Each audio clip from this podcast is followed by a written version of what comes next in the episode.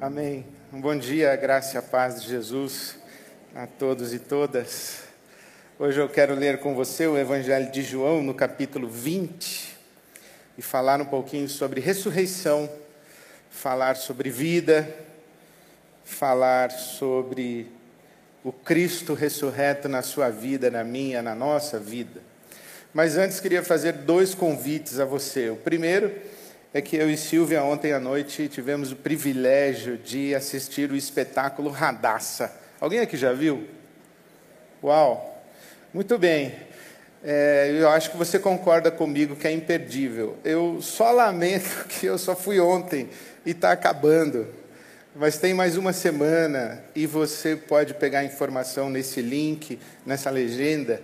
E a Marcena está nesse espetáculo como a rainha Esther, e é uma história muito linda. O livro de Esther da Bíblia, traduzido para o nosso tempo com muita arte, com muita beleza, com muita devoção. É um espetáculo de teatro, mas é uma experiência de adoração, de devoção, de inspiração. Então, eu queria encorajar você que ainda não viu, que veja e procure saber sobre Radassa da Cia Nissi. Radassa, vale muito a pena. Eu fui muito abençoado, muito inspirado ontem.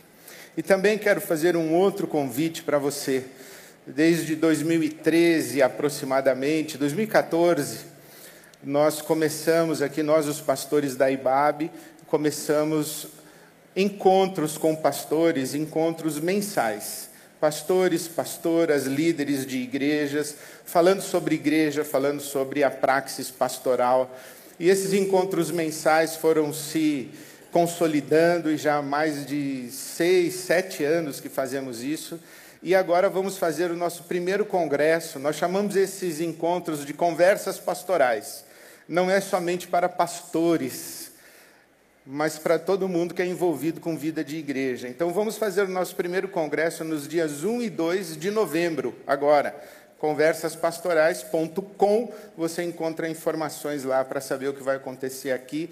Se você se interessa pela vida de igreja, se você é líder de igreja, voluntário, voluntário na IBAB, se quiser saber qual é a inteligência por trás, a inteligência no sentido de sentido, de visão do que acontece na IBAB, conversaspastorais.com. Procure, informe-se, o congresso dia 1 e 2 de novembro. Seria muito bom ter você por aqui também. Então vamos à palavra de Deus.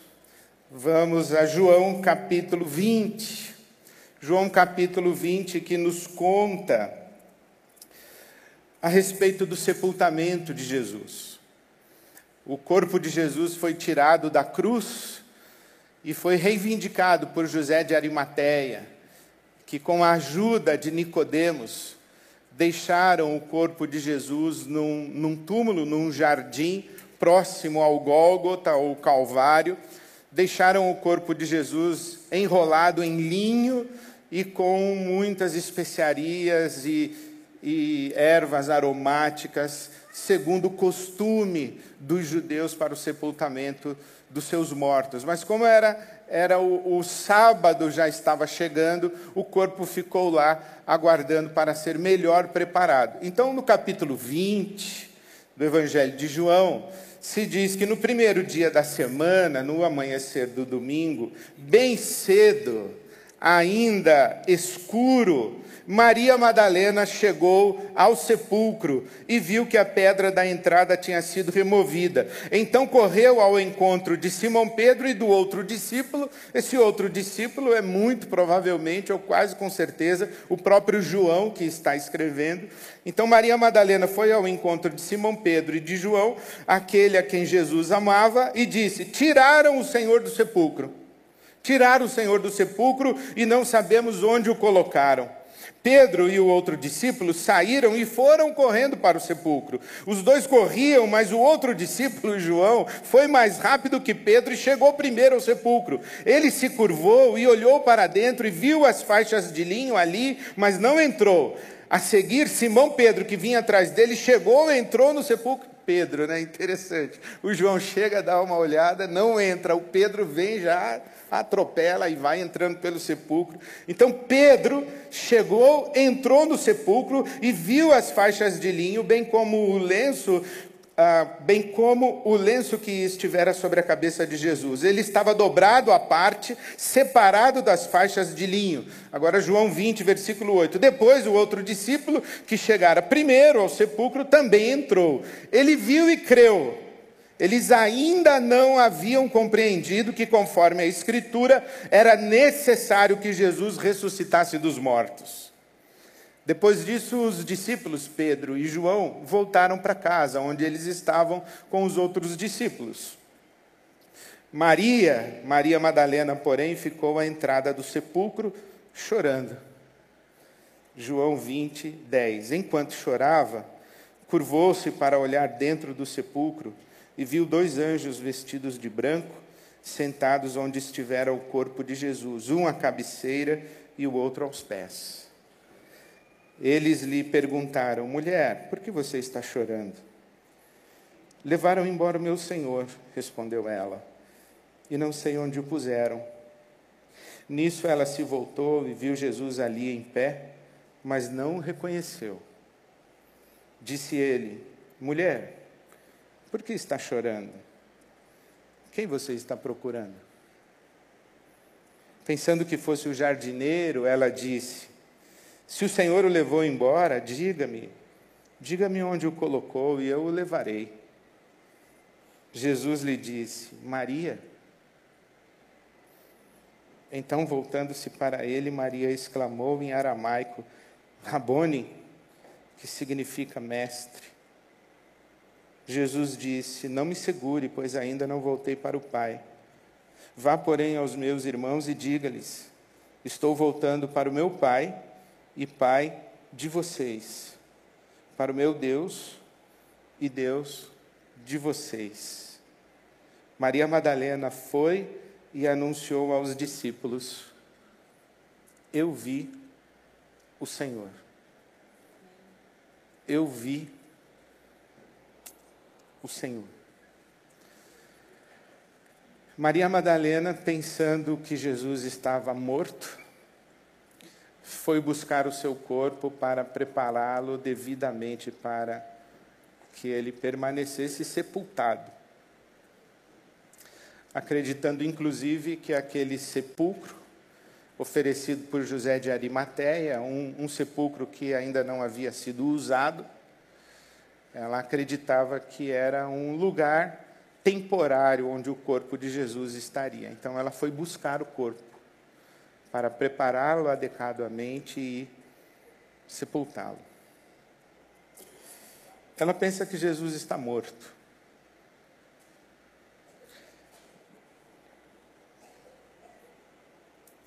E então Jesus aparece a ela e diz: Maria. Primeiro ela o confundiu com o jardineiro, mas ela percebe que Jesus está vivo e que é Jesus quando Jesus pronuncia seu nome. Agora ela está diante de Jesus vivo. Mas é um Jesus vivo completamente diferente do Jesus vivo diante de quem ela sempre esteve. Porque agora é o Cristo ressurreto. Não é apenas o Jesus de Nazaré, com os seus pés empoeirados, andando pela Palestina. Agora é o Cristo ressurreto.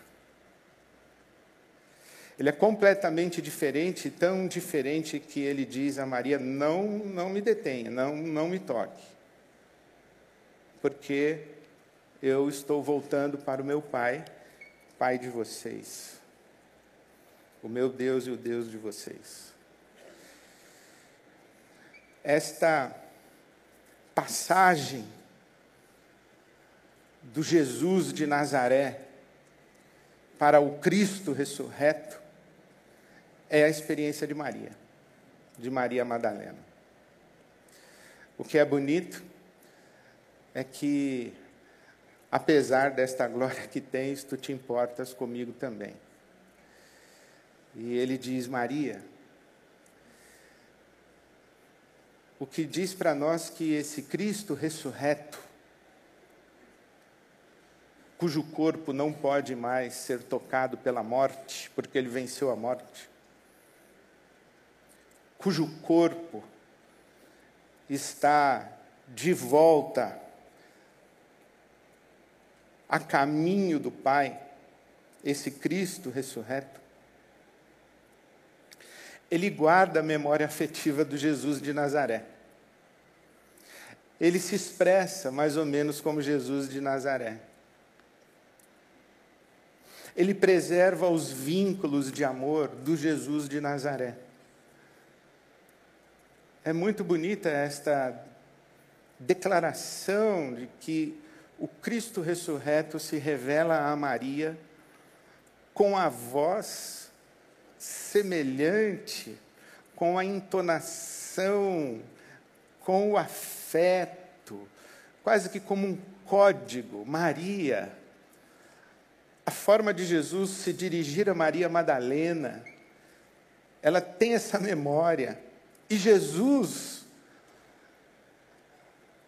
que cultivou essa relação com ela, ao ressuscitar da morte, preserva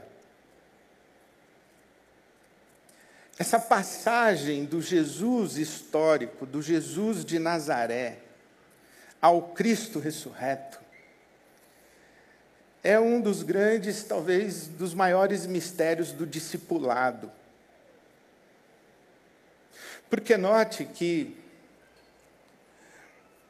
um mestre nós seguimos, um mestre nós acatamos, nós inclusive admiramos e tentamos imitar. Nós, nós temos esse hábito de tentar imitar aqueles e aquelas a quem nós admiramos.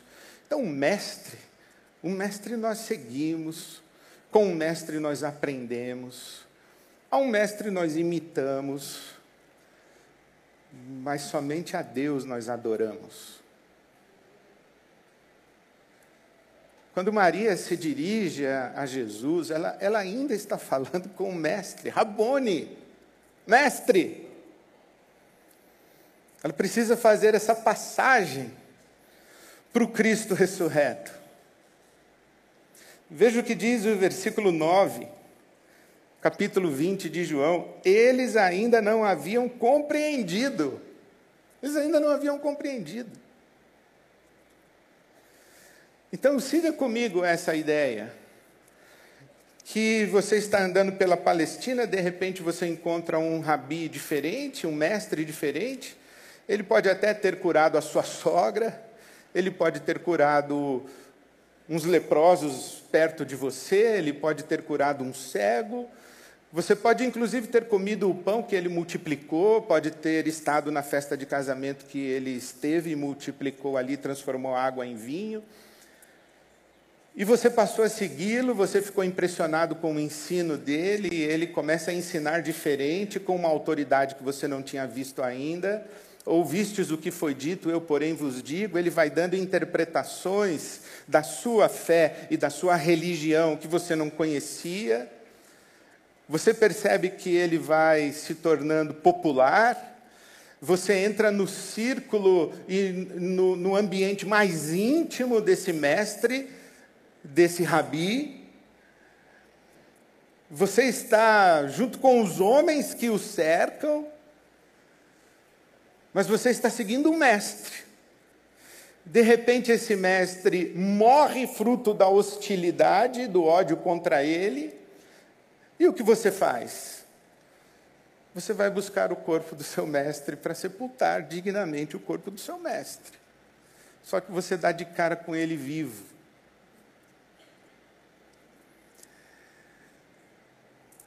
Essa, essa passagem do Jesus para o Cristo ressurreto acontece no contexto do discipulado. Você não se torna um discípulo de Jesus quando você encontra o Cristo ressurreto. Quando você encontra o Cristo ressurreto, você se torna um adorador de Jesus. Mas quando você ouve a mensagem de Jesus, você se torna um discípulo, uma discípula de Jesus. Foi o que Maria Madalena fez. Inclusive, Jesus, esse mestre, expulsou sete demônios dela. Ela falou: Eu vou seguir esse cara. Eu vou ser da igreja dele. E foi.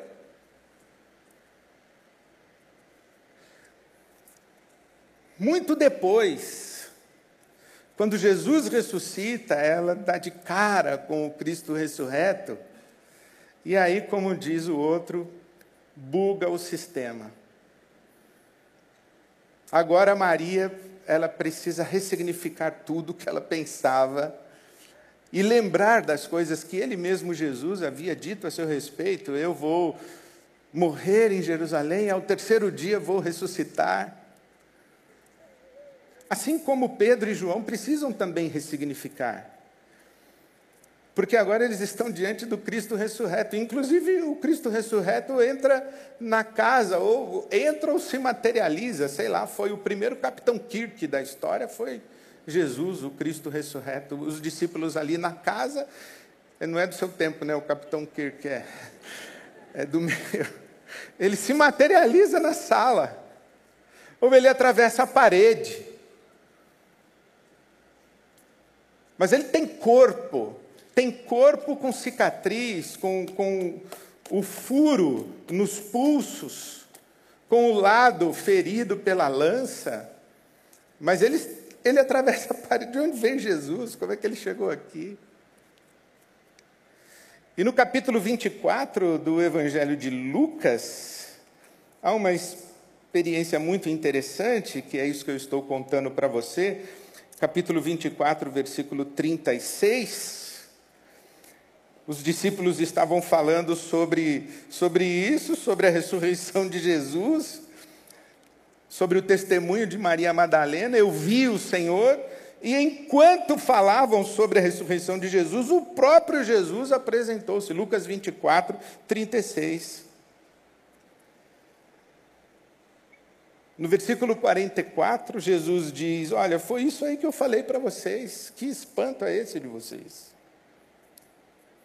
Então Jesus pega os seus discípulos que estão escondidos numa casa ali perto de Jerusalém, leva-os para Betânia, e no versículo 50 de Lucas 24 se diz que, tendo-os levado até as proximidades de Betânia, Jesus ergueu as mãos e os abençoou, e estando ainda a abençoá-los, ele os deixou e foi levado ao céu.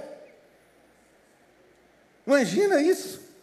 Você está andando com Jesus, ele é o seu mestre, de repente ele morre, aí você encontra com ele vivo no jardim, e ele, ele se materializa na sala onde você está, atravessa a parede, sei lá.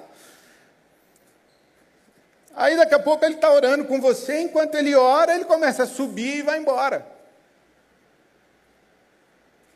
E diz o versículo 52 de Lucas 24, que estando ainda a abençoá-los, ele os deixou e foi levado ao céu, e então eles o adoraram. O adoraram. Essa é a passagem. Essa experiência de Maria, de Maria Madalena, dizendo: Eu vi o Senhor é o que a tradição cristã vai chamar de experiência mística. É uma referência simbólica para a mística cristã. Há um frade dominicano chamado Mestre Eckhart, viveu lá pelos anos 1300 da nossa era, um frade dominicano, que ele dizia que místico é aquele que viu a face sem véu.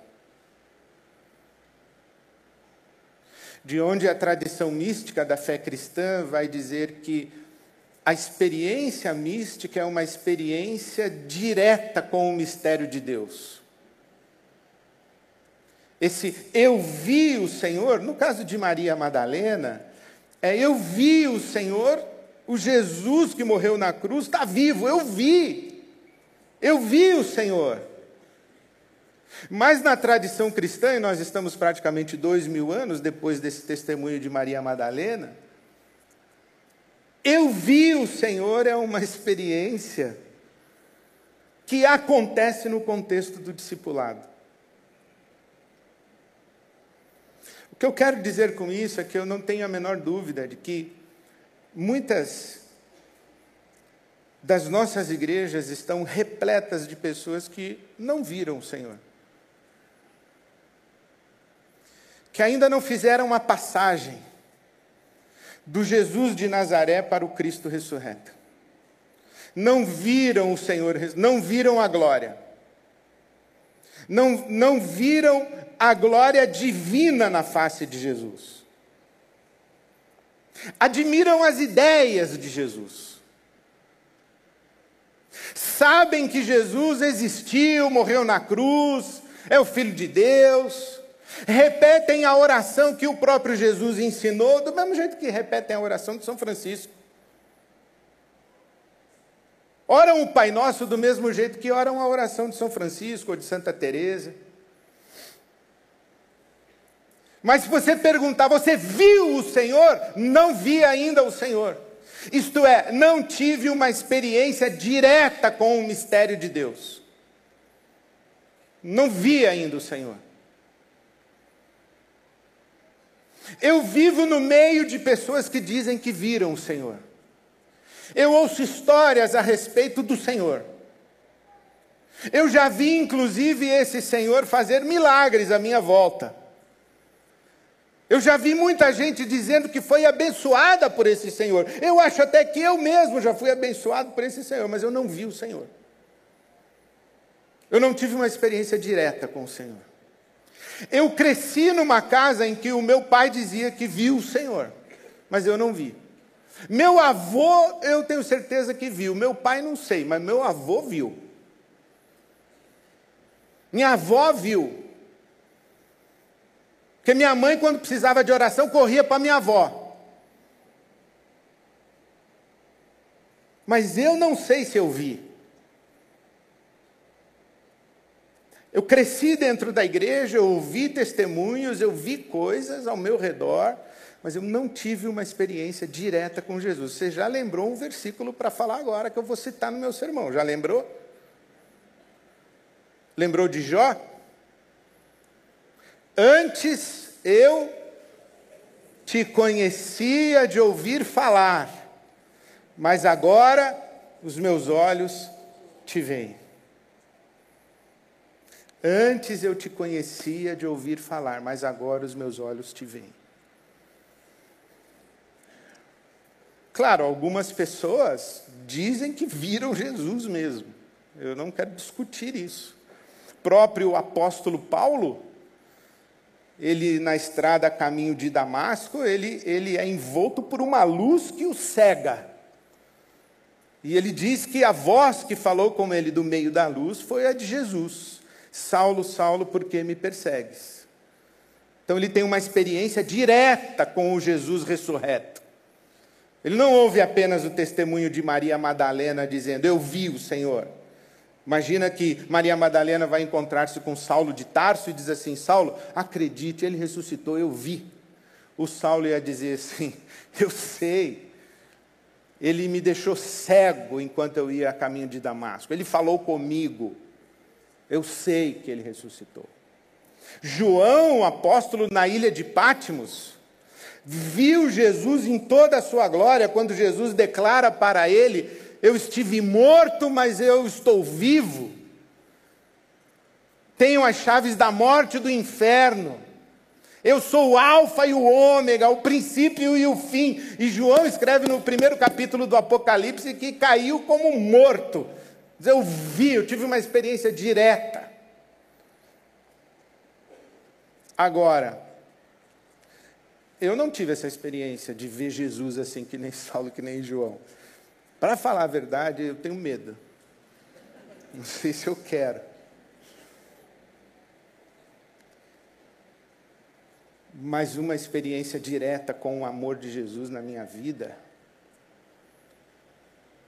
em que a declaração, você é o meu filho amado em quem eu tenho prazer, não é apenas um versículo, mas é uma voz dentro de mim que me sustenta. Ah, isso eu tenho. Essa profunda consciência de que não há versos e canções que eu consiga declarar para falar do amor de Deus por mim e de Jesus. Ah, isso eu tenho. Esse eu, eu vi o Senhor. A pergunta que eu faço para você hoje de manhã é: você é um discípulo de Jesus? Uma discípula de Jesus? Ou você é um adorador e uma adoradora? Você caiu de joelhos diante dele para adorá-lo? Porque se, se ele é um mestre, se ele é um espírito iluminado, você não se ajoelha diante dele. Você o admira. Você não se ajoelha diante dele para adorá-lo. Mas se você o declara como o Cristo ressurreto, o Deus revelado na face desse Cristo ressurreto, aí você o adora. E é isso que te sustenta. Sabe que eu, fui para a Bahia essa semana, foi maravilhoso. Queria que você tivesse ido comigo. Fui na Igreja Batista da cidade, do pastor Simvaldo Queiroz, meu amigo. Foi maravilhoso. O baiano me recebeu como o baiano recebe. É meu rei, meu príncipe. Quando falaram meu lindo, eu falei eu mesmo. meu rei, meu lindo. Olha, foi maravilhoso afeto, amor, abraço. E lá pelas tantas, o Simvaldo disse assim: Ed, Mário Quintana disse que sonhar é despertar por dentro. Falei, que lindo isso, sonhar é despertar por dentro. Aí ele disse assim: não se esqueça, Jesus ressuscitou, ele traz vida. Ele traz vida, da morte ele traz vida. Aí ontem eu vou na Radassa. Pode dar spoiler? Cadê a Marcena?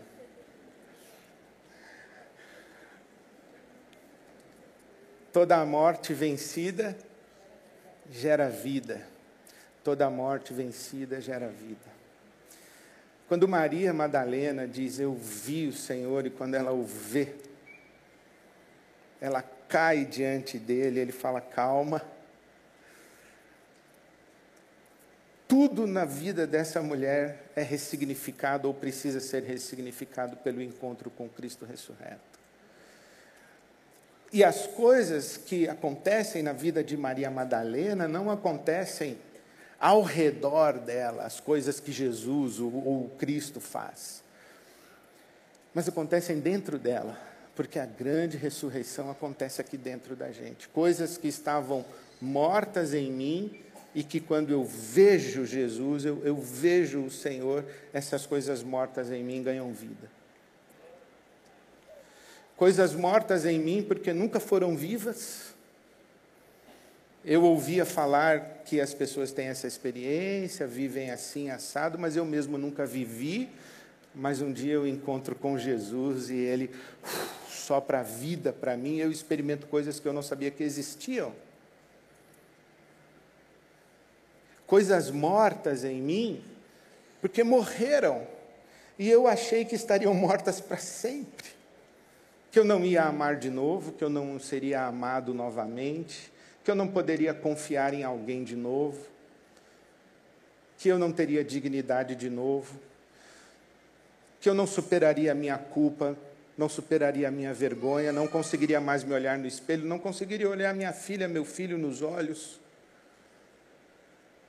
quando eu vejo o Senhor, isso que estava morto em mim, porque morreu, ganha vida. Coisas que estavam mortas em mim, porque eu as havia matado, eu havia desistido delas, não quero mais. E Jesus vem e diz assim: Você ainda não morreu, para com esse papo de não quero mais, você está vivo, então queira.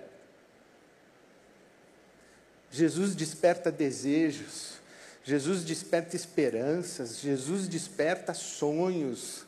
Sonhar é despertar por dentro.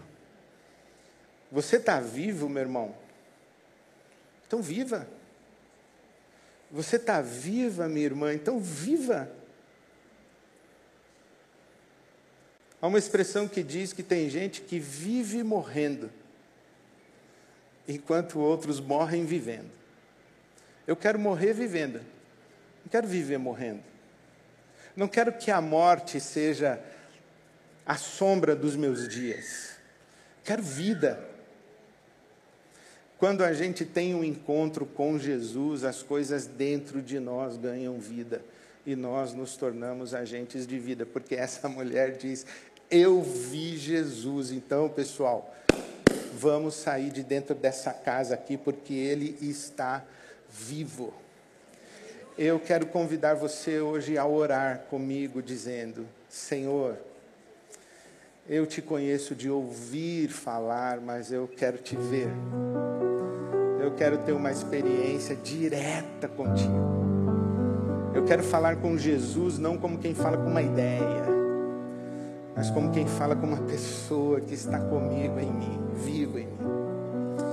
Quando eu pronunciar o nome Jesus, eu não quero pronunciar um conceito ou um Deus distante, eu quero pronunciar Emanuel, Deus comigo, Deus conosco. Talvez você diga assim, Ed, eu já vi Jesus. Então é com você que eu quero falar também, porque você não viu tudo dele. Há coisas de Jesus que eu conheço de ouvir falar, mas eu não quero uma experiência religiosa, espiritual baseada na fé alheia. Não quero. Eu quero dizer, Jesus, eu sei que você está vivo e vivo em mim. Então faz essa sua vida em mim e entrando, entrando, entrando, entrando, de tal maneira que o teu amor vá penetrando toda a largura, altura, profundidade, para frente, para trás, para cima, para baixo, para um lado, para o outro para que eu experimente a tua. Eu não quero ouvir falar. Eu não quero ser uma pessoa familiarizada com as coisas a respeito de Jesus. Eu quero ser uma pessoa surpreendida pela presença de Jesus. Ele está vivo, meu irmão, minha irmã, está aqui agora. Então fale com Ele. Diga: Eu não quero só te conhecer de ouvir falar quero te ver, quero te experimentar.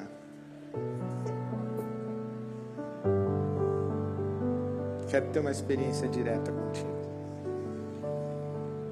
Convido você para essa mesa e enquanto, enquanto eu vou, você ora. Enquanto nós somos ministrados com a canção, que eu queria pedir que fosse só tu és santo que nós disséssemos isso para Jesus lá do fundo da nossa alma. Sabe se você pode fechar os seus olhos e falar com Ele uma grande declaração de amor? Tipo, Ele está aqui, está aqui, olha, é quase que dá para pegar. Então cante, fale com Jesus, veja Jesus, que os seus olhos sejam abertos pelo Espírito Santo de Deus, para que você tenha uma experiência pessoal direta, viva com o Cristo vivo que celebramos aqui nessa manhã. Jesus amado de nossa alma, celebramos mais uma vez o teu corpo partido por nós, mas celebramos o teu corpo que na morte venceu a morte. Obrigado, Jesus. Obrigado porque na tua morte a morte foi vencida, na tua ressurreição a morte perdeu o seu poder de definir as nossas vidas, as nossas histórias, o nosso futuro. A morte perdeu a palavra final. Obrigado, Senhor, pelo teu corpo partido por nós. Jesus querido. Pronuncia o nome de cada um de nós nessa manhã. Assim como o Senhor chamou Maria e se revelou a ela e, e se permitiu ver, se deixou ver. Fala agora, Jesus, o nome de cada um, de cada uma. E diz o quanto o Senhor ama. E diz o quanto de vida o Senhor pode e deseja dar. Obrigado pelo teu corpo partido por nós, que nos faz um, uma só grande família, abençoada por ti, vivendo na tua presença. Ó Cristo ressurreto, é para a tua glória que celebramos, porque só tu és santo, só tu és santo. Louvado, bendito seja o teu nome, hoje e sempre, e sempre, e sempre. Amém. Amém. Comamos juntos. Corpo de Cristo.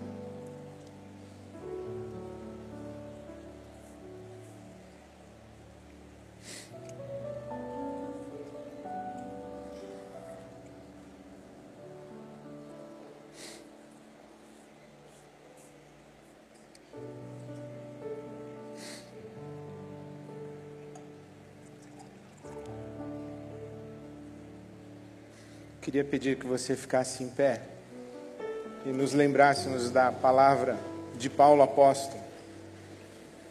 Ele diz que recebeu do Senhor e nos ensinou que na noite em que foi traído, Jesus partiu o pão, deu graças e também distribuiu o cálice que representa o seu sangue.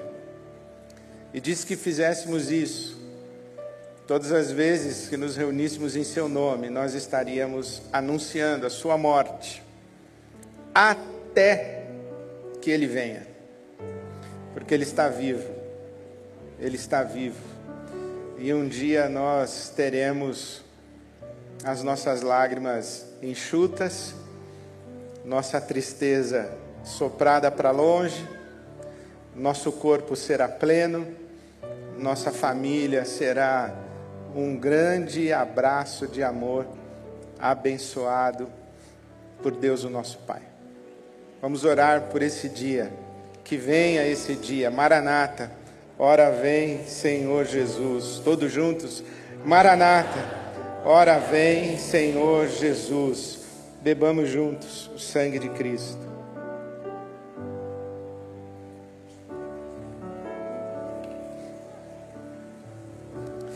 A minha oração por você, meu irmão, minha irmã, meu querido, minha querida, é que nessa semana você veja Jesus muitas vezes, porque Ele está aí com você, onde você estiver, Ele estará.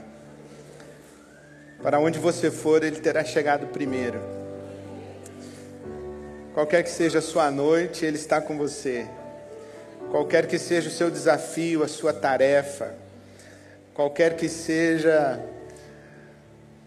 o obstáculo que exige de você coragem, ele está aí com você. Ele, ele está. Então, a minha oração por você é que seus olhos sejam abertos para que você veja, veja, que você, que você encontre as pessoas e diga: Eu vi o Senhor, eu vi o Senhor. Pode invocar o nome dele. Eu vi o Senhor, ele está vivo. A minha oração é que Jesus se revele a você muitas vezes, de muitas maneiras. Você não duvide, mas creia, Ele está aí com você. Um beijo no seu coração. Que Deus dê uma semana abençoada a todos. Amém.